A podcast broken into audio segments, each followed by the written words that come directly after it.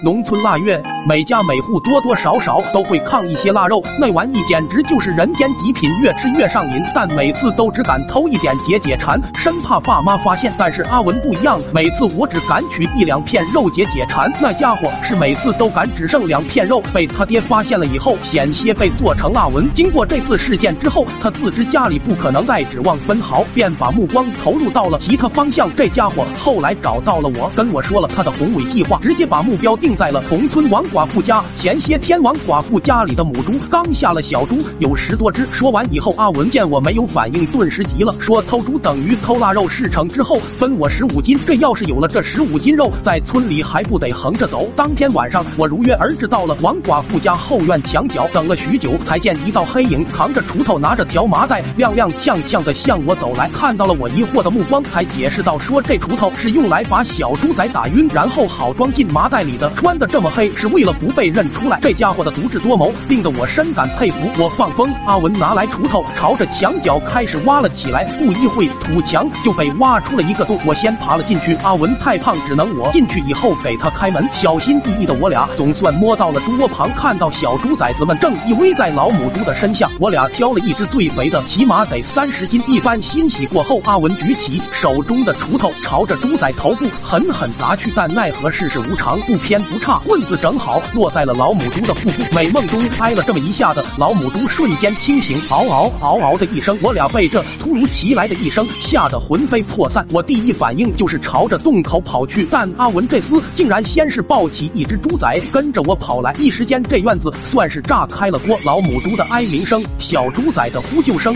直接给我吓傻了。我飞快的爬出洞口，阿文抱着小猪仔边哭边朝着我跑来，但这货估计也是跑着急了，竟然忘了。这洞口根本容不下他的大体格子，他把小猪仔递给我，然后一个劲的朝外钻。他使出了浑身解数，也不露分毫。阿文慌忙下开始嘣嘣嘣的挤屁，想排空体内气体，让自己爬出去。奈何都崩出东西了，也无济于事。此时更要命的是，王寡妇已经推开房门。情急之下，阿文英勇现身，哭腔着说：“让我先走。”我被阿文的精神所感动，抱着阿文拼死一搏换来的小猪仔就使劲的跑，心里想的是绝不能让阿文文白。白牺牲到家后，脑袋里全是阿文英勇就义的画面。我心里想着，等这事过后，要与他来个桃园二结义。正想着呢，院外突然来了好些人。我隔着窗户向院内看去，正是阿文一同前来的，还有王寡妇和二舅。